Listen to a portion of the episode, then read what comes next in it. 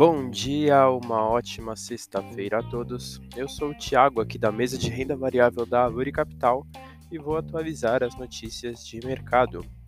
Fechamento de ontem, o mercado internacional, o S&P 500 teve uma alta de 1,28%, DXY teve uma queda de 0,52% e os Treasuries, os juros americanos com vencimento para dois anos, tiveram uma leve alta de 0,20%.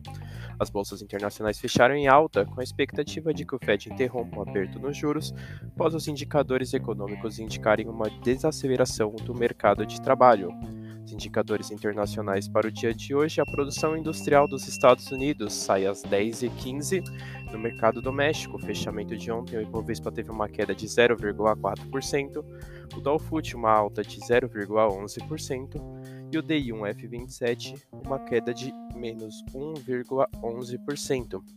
Bolsa doméstica fechou em baixa após uma sequência de altas, influenciada por uma possível realização dos lucros obtidos nos últimos pregões no radar ficar atento com o texto final do arcabouço fiscal e com as instabilidades entre o Banco Central e Brasília. Essas foram as notícias do dia de hoje. Desejo a todos ótimos negócios e um bom fim de semana.